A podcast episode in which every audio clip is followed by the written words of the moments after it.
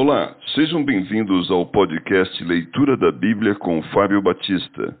A minha oração é que Deus fale ao seu coração por meio da Bíblia Sagrada.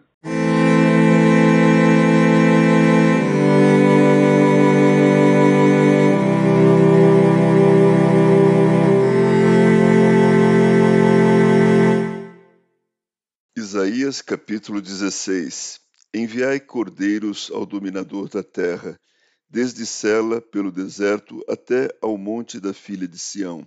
Como o pássaro espantado, lançado fora do ninho, assim são as filhas de Moabe, nos vales do Arnon, que dizem: Dá conselhos, executa o juízo, e faze a tua sombra no pino do meio-dia, como a noite. Esconde os desterrados e não descubra os fugitivos Habitem entre ti os desterrados de Moabe, serve-lhes de esconderijo contra o destruidor. Quando o homem violento tiver fim, a destruição for desfeita e o opressor deixar a terra, então um trono se firmará em benignidade, e sobre ele no tabernáculo de Davi se assentará com fidelidade. Um que julgue, busque juízo e não tarde em fazer justiça temos ouvido da soberba de Moabe, soberbo em extremo, da sua arrogância, do seu orgulho e do seu furor, a sua jactância vã. Portanto, uivará Moabe, cada um por Moabe. Gemereis profundamente abatidos pelas passas de uvas de Kir Arezete, porque os campos de Esbom estão murchos.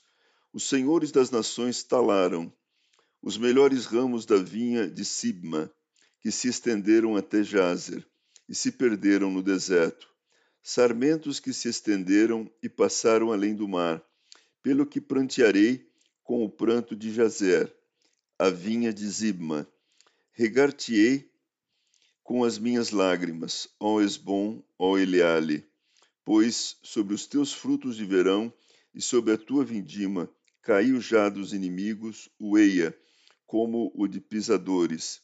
Fugiu a alegria e o regozijo do pomar. Nas vinhas já não se canta, nem há júbilo algum. Já não se pisarão as uvas nos lagares, eu fiz cessar o eia dos pisadores, pelo que por Moabe vibra como harpa, o meu íntimo e o meu coração por quiseres. Ver-se-á como Moabe, se cansa nos altos, como entra no santuário a orar, e nada alcança. Esta é a palavra que o Senhor há muito pronunciou contra Moabe. Agora, porém, o Senhor fala e diz: Dentro de três anos, tais como os de jornaleiros, será envelhecida a glória de Moabe, com toda a sua grande multidão, e o restante será pouco, pequeno e débil.